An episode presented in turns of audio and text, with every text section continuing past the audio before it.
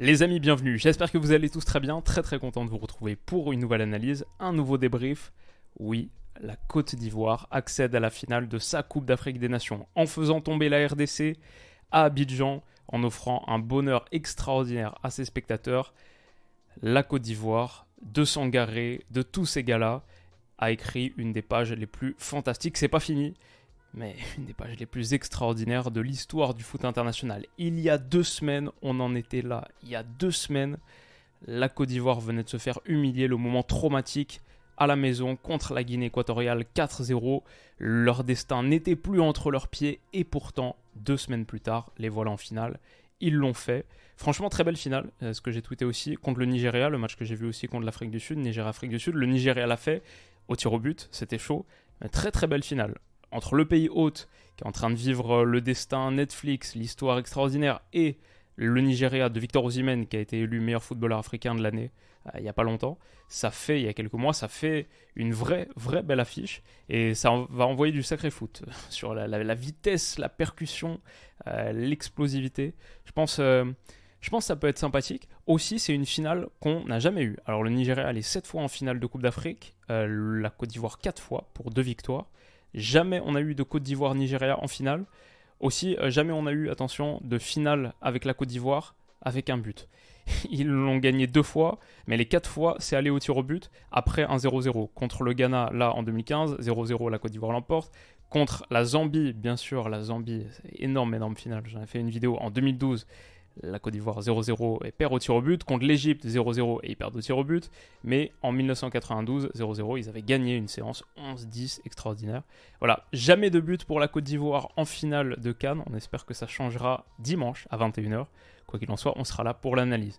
Mais ce match, ce match, ouais, il faut en parler, ce match qui opposait, je dirais pour moi, les deux coachs du tournoi, De Sabre et Mersfaye, dont le, la trajectoire est juste totalement dingue. Ce qui s'est passé depuis l'éviction, depuis euh, le licenciement de Jean-Louis Gasset, c'est juste lunaire. Mais De Sabre aussi, franchement, son tournoi, il est à mettre en lumière parce qu'il ce qu'il a fait avec cette RDC, qui est une belle équipe, mais franchement, qui a, fait, euh, qui a joué un super foot, un petit peu moins sur ce match, mais qui a mérité d'être dans le dernier carré. On verra contre l'Afrique du Sud. Peut-être ça peut décider qui est, parce que Hugo Brousse de l'Afrique du Sud aussi c'est pas mal. Peut-être ça peut décider euh, qui est le, deuxième entraîneur à mettre en lumière. Quoi qu'il arrive, je pense que Emers Faye sera, sera en haut, parce que l'histoire est dingue. L'histoire est folle, ça tout court. La Côte d'Ivoire est en finale, les amis, on va beaucoup en parler. Il y a beaucoup de choses à dire sur ce débrief, donc installez-vous bien. On est parti Peut-être la première chose qu'on peut souligner, c'est que cette Côte d'Ivoire, on le rappelle, on, en avait parlé dans la preview, elle se présentait avec 4 absents, 4 suspendus. Aurier, Kosunu en défense, euh, Kwame et Diakité devant. Donc Boli était titularisé en défense centrale aux côtés d'Evan Endika. Singo, comme on l'avait prévu, parce qu'il avait fait de bonnes entrées et qui couvre, c'est un peu le seul qui peut couvrir ce poste de central droit slash latéral droit. Dans une défense à 4, en tout cas, il était mis à la place d'Aurier. Le milieu de terrain, c'était du classique, euh, Seri, Kessier, Seko Fofana. Mais devant, Gradel, qui a fait un très bon match d'ailleurs, je pense que je le mettrai dans mon top 3. Simon Adingra pour sa première titularisation, il me semble, de cette canne, et Sébastien Haller devant qui était impliqué sur, sur les deux buts contre le Mali. Je crois, à vérifier, mais je crois que la Côte d'Ivoire a jamais aligné le même trio offensif depuis le début du tournoi. Preuve, s'il en fallait aussi, de la, richesse de l'effectif, mais des permutations, de ce qu'a réussi à inventer Emersfaye match après match, et aussi des, des gros ratés du début. Ce, cette trajectoire est dingue, cette histoire est folle, et ouais, ce gars-là, il y a beaucoup, beaucoup de crédit à lui donner. C'est vraiment dingue ce qu'il fait. Petit rappel quand même, c'est pas juste qu'il a pris une sélection à la mi-parcours qui était quasiment éliminée pour la mettre en finale de son tournoi. C'est pas juste que c'est ses premiers moments sur le banc de la Côte d'Ivoire. C'est ses premiers moments sur un banc professionnel tout court, en étant coach principal, tout court. Le reste, c'est des équipes B, des équipes de jeunes. Premier match sur un banc en tant qu'entraîneur principal d'une équipe professionnelle. Et il est en finale d'un tournoi international, c'est juste fou. Ce qui s'est passé sur le terrain, je vais dire, la Côte d'Ivoire, grosse domination à l'intérieur du jeu et notamment au milieu. Face au 4-2-3-1 de la RDC, je crois que le trio Kessier, Seko Fana, Seri, mais même quelques décrochages euh, ou alors des projections comme ici de Willy Bolly qui fait le dépassement de fonction.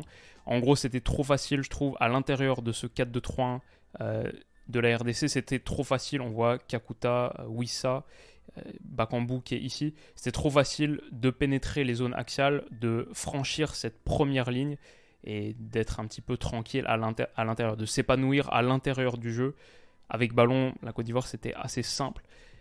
En face, on voit une équipe qui, quand on regarde le nombre de ballons touchés, par exemple, euh, juste à titre de comparaison, Kessier c'est 54, Seri c'est 44, c'est Fana qui est sorti à l'heure de jeu seulement 27. Mais sinon, en face, pour la RDC, 12 petits ballons touchés par Kakuta, 19 pour Wissa, 17 pour Bakambu, 26 pour Elia. 13 pour Piquel aux côtés de Mutusami, 13 pour un milieu central qui a joué 70 minutes. Il n'est pas sorti à la mi-temps, il a joué 70 minutes, 13 petits ballons touchés. on a vu une équipe qui a eu beaucoup beaucoup de mal à exister à l'intérieur du jeu et à créer quoi que ce soit avec ballon sur des phases de possession. 43% seulement du ballon pour eux. Et ouais, dans l'ensemble, à part quelques projections rapides et qui pour le coup n'étaient pas trop inintéressantes, c'était très difficile pour une RDC qui je trouve a vraiment cédé le contrôle à l'intérieur et un, petit peu aussi sur la largeur, avec de la protection, que ce soit de la part de Masuaku et surtout de Gédéon Kaloulou, qui est un petit peu problématique. Voilà, ça c'est un petit truc euh, bref qu'on peut dire. Les projections, c'était pas mal. Sur les phases de projection, il y avait des choses intéressantes à jouer. Après, les transitions défensives de la Côte d'Ivoire ont été, je trouve, très propres. Quand je vois Evan Ndika qui revient ici et qui réussit à protéger sa surface en mettant en corner, euh, il a été costaud, comme ce qu'a fait Franck Caissier, comme ce qu'a fait Ghislain Conan, on va en parler à la fin. je les ai trouvés euh, très très propres, les Ivoiriens là-dessus. Il y a peut-être un truc, euh, là ça aurait pu mal tourner, là ça aurait pu être la clim. C'est sur ce corner, Yaya Fofana, il a un petit peu les mains qui glissent. Ça revient sur la tête de Bakambu, 1-0 au bout de 8 minutes.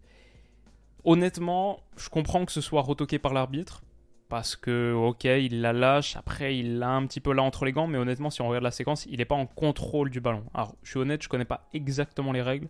Est-ce que dès que c'est, ne serait-ce que dans la zone du gardien et de ses mains, c'est impossible d'aller jouer le ballon, ou est-ce qu'il faut qu'il la contrôle un minimum? En tout cas, c'est annulé. Il y avait pas, c'était pas très euh, dangereux, il n'y avait pas un contact très fort, par exemple, avec euh, les poignets ou quoi. franchement, Fofana, il son, intégrité physique n'est pas vraiment remise en cause ou mise en danger sur cette action. Donc euh, je trouve qu'il s'en sort plutôt bien. Après, je comprends aussi que ce soit annulé, ça me semble relativement logique, vu les règles, en tout cas la compréhension que j'en ai, mais je comprends aussi la frustration de Bakambu. Ça aurait pu tourner différemment sur ce début de match, et attention à la protection des coups de pied arrêtés pour la Côte d'Ivoire, c'était un souci, ça, un petit peu récurrent. Ce qui n'était pas toutefois, c'est, euh, comme on a dit, les pénétrations axiales, là, à l'intérieur d'un bloc qui était qui pas grand chose à voir avec un bloc où on a surtout des joueurs offensifs quand je pense à un gars comme Kakuta qu'est-ce qu'il peut faire vraiment sur la protection de son axe euh, quant à les percées de caissier ici c'est clairement pas son jeu. Mais du coup c'était problématique pour une équipe qui quand elle a caissier à l'intérieur qui a Sekofana à l'intérieur c'est une équipe qu'on n'a pas beaucoup vu progresser axialement pour l'instant depuis le début de compétition parce que euh, l'adversaire en face bloquait le plus possible, mettait le mur de briques dans cette zone spécifiquement, alors que là je trouvais que la RDC était vraiment très fragile sur, euh, sur une parcelle du terrain où tu peux pas te permettre de l'être contre cette Côte d'Ivoire. Donc accélération, des accélérations faciles, des transmissions à l'intérieur comme on voit ici Willy Bolly pour un Max Alain Gradel qui a permuté et qui a été très très dangereux depuis cette position demi-espace. Là, il va mettre un ballon hyper intéressant pour Singo qui derrière accélère et son centre. On voit d'ailleurs que Maswaku, c'est un petit peu limite. Derrière, il y a peut-être même un ballon encore plus pertinent à mettre pour Max Alain Gradel qui a poursuivi sa course, qui a développé sa trajectoire. Mais le ballon qui est mis dans la boîte pour Simon Indingra, ça fait une tête qui échoue à rien du montant et c'est déjà le premier moment d'alerte. Je me le mets dans mes notes. La RDC protège mal la première zone de pénétration axiale, comme on a dit, mais aussi petite faiblesse sur la couverture du second poteau. Euh, peut-être je l'avais déjà vu avant, mais je pense que c'est la première séquence où je le vois sur ce match. Sur ce centre, Gédéon Kaloulou, il est totalement battu par un Simon Adingra qui, euh, Normalement, Adingra, c'est pas un gars qui doit te mettre une tête sur, euh, sur une prise, sur une détente. Il n'est pas, pas forcément petit, le jeu aérien, c'est pas forcément son truc. Là, c'est un long centre, même pas réalisé depuis la position préférentielle. C'est un centre réalisé depuis la ligne de touche. C'est très très difficile d'être euh, battu comme ça. Et ça peut présager un match compliqué. C'est exactement ce qui s'est passé sur le but de l'ouverture du score, le seul but du match de Sébastien Aller. On y reviendra. Mais voilà, vulnérabilité de la RDC là, quelque chose sur lequel il faut appuyer. Dans l'ensemble, je dirais que euh, cette euh, domination axiale, Elle a aussi permis à la, Côte d'Ivoire d'être menaçante sur la largeur. Peut-être qu'il y avait davantage tendance là à venir essayer de couvrir le plus possible l'axe, euh, bloquer un gars comme Caissier. Mais en fait, quand il trouve une petite passe aveugle comme ça, réalisée, très très intelligemment vers Singo, vers Singo, bah Singo est seul. Et Kakuta, voilà, le, travail défensif, c'est pas son fort. Les gars sont un petit peu euh, sur leur crampon, sur leur semelle, c'est difficile de se retourner. Et du coup, on a un gars comme Singo qui est dans un fauteuil, qui a adressé un excellent centre tout à l'heure, qui est encore une fois seul ici et qui peut aller envoyer un ballon parfait à 8 mètres pour Sébastien Leur. Ça doit être un zéro, ça l'est. Non, et Mersfeld se prend la tête entre les mains, c'est pas au fond et c'est invraisemblable. Je crois que 80% du temps au moins, Sébastien Aller à 9 mètres là, tu lui donnes un ballon plein axe sur sa tête, personne au contact, ça fait, ça fait un zéro. Mais elle passe vraiment, vraiment pas mal à côté. Euh, son geste est malheureusement totalement raté. Et d'ailleurs, Didier Drogba en tribune, il y croit. Et puis il se prend là, lui aussi, il est, euh, il est, il est réussi, n'arrive pas à y croire parce que ça, tous les jours de la vie avec Sébastien Aller, normalement, ça doit aller, au fond. Donc, euh, donc ouais, un peu fou.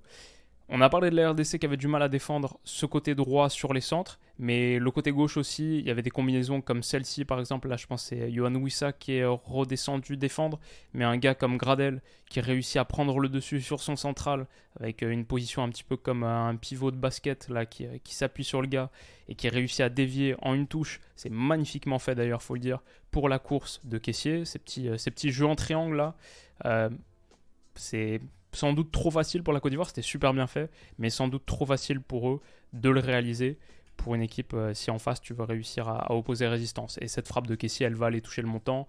Euh, voilà, il y a plusieurs grosses, grosses occasions. De Sabre, il peut faire, il peut faire les gros yeux. Parce qu'à la mi-temps, il y a 0-0. La RDC a produit 3 tirs, on a concédé 6, seulement 41% du ballon. Ils n'ont pas fait grand-chose. Et si c'est 1, 2-0, franchement, il n'y a rien à redire sur ce qui s'est passé euh, sur les 45 premières minutes. C'était un match à l'image de euh, euh, Nigeria-Afrique du Sud tout à l'heure. C'était un match athlétiquement extrêmement engagé. Techniquement, pas extraordinaire forcément, mais par contre, un vrai combat, vrai match d'homme. Aussi dans les têtes. Et ça, j'ai senti que ces deux équipes, elles sont là aussi parce que mentalement, elles sont différentes. Ce que la RDC a fait sur ce tournoi, c'est fou. Ça mérite un grand coup de chapeau. Ce que la Côte d'Ivoire a fait, c'est juste, on en reparlera encore dans 30 ans. Parce qu'ils ont ça parce qu'ils ont ça dans la tête. Et j'ai vu sur des moments de tension qu'on était ouais, en train de jouer une demi-finale de Coupe d'Afrique, deux tournois internationaux entre euh, deux équipes qui sont euh, mentalement très, très, euh, très, très solides et très agressives. 0-0 donc encore à ce moment-là du match. Encore une fois, tout au début des périodes, attention, comme sur la 8 minute, le but finalement annulé de Bakambu. 48e, 3 minutes après la reprise, Bongonda, qui a fait une vraie bonne entrée pour le coup passe deux dribbles, et il a ce petit 1 contre 1 excentré à jouer. Alors, ouais, il y a le retour d'Evan Ndika, ou de Willy Bolly plutôt. Willy Bolly, ouais, pardon. Mais euh, ça, ça aurait pu être aussi un vrai, vrai moment euh, douloureux pour la Côte d'Ivoire. Donc, euh, ils ont eu quelques situations en face. Mais, et, Bongonda a été, pertinent. Mais pas suffisant, peut-être parce que, comme on le disait, sur le volet athlétique, un gars comme Kessier ici, il semble lâcher. Je crois que c'est par Bakambu. Non, c'est pas par Bakambu, mais il semble larguer. Regardez d'où il part. Il revient sur son vis-à-vis. Il le mange totalement, Elia. Et euh, récupère un ballon là. Derrière, va aller accélérer dans l'autre sens. En 10 secondes, il a fait l'aller-retour.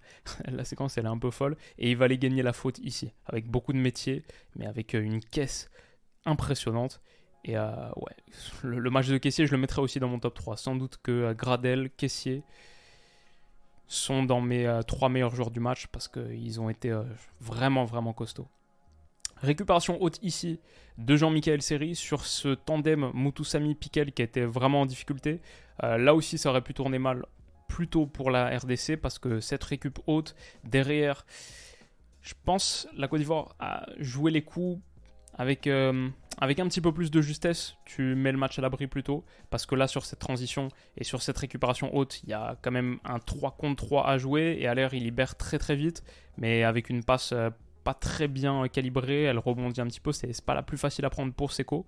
Et même Seco là, je pense qu'il peut mettre un meilleur ballon pour Adingra et euh, ça, aurait pu faire, ça aurait pu faire très mal. Il s'en, veut énormément. C'est provenu d'une bonne récupération et d'une perte de balle un petit peu euh, stupide et dangereuse de Mutusami, mais bonne récupération de série. Et euh, derrière, ça aurait, pu faire, ça aurait pu être très très dangereux. La Côte d'Ivoire a eu les occasions pour gagner ce match et au final, ils vont le remporter. Encore une fois, série qui écarte sur Gradel, qui est aile droite. C'est Caissier qui rentre à l'intérieur. Il y a peut-être un second appui à mettre sur Gradel là, mais il va aller privilégier la tentative pied gauche, comme en seconde période où il a heurté le montant. C'est repoussé, mais les occasions s'enchaînent et ça va donner but 5 minutes plus tard. Sur ce ballon, c'est encore une fois Gradel qui percute, qui élimine Maswaku, le latéral gauche de la RDC qui été en difficulté, les côtés de cette défense, de cette défense à 4, cette ligne de 4 de deux sabres qui ont été euh, vraiment malmenés parce que là, il est battu. Le centre au second poteau, on a parlé de la protection, de la couverture des seconds poteaux. Et là, c'est Gédéon Kaloulou qui perd son duel aérien. Le geste de Sébastien Aller, franchement, mes commentateurs britanniques, ils parlaient de, euh, d'un geste un petit peu heureux, qu'il n'a pas bien repris sa balle. Moi, je pense que c'est exactement ce qu'il veut faire. Je vois un geste technique plein de maîtrise, perso. Je pense qu'il ne faut pas se fier à l'occasion ratée en première. Ça, c'est une reprise zlatanesque et elle est parfaite. Ces ballons, en fait, avec un rebond là, parce que ça fait hop comme ça, ça rebondit et ça lobe le gardien. Ces ballons-là, ils sont très très difficiles à aller chercher. là, pour Mpassi qui est, qui est lobé, on voit la, réaction des Mersfaye dans les tribunes aussi. 1-0, la célébration.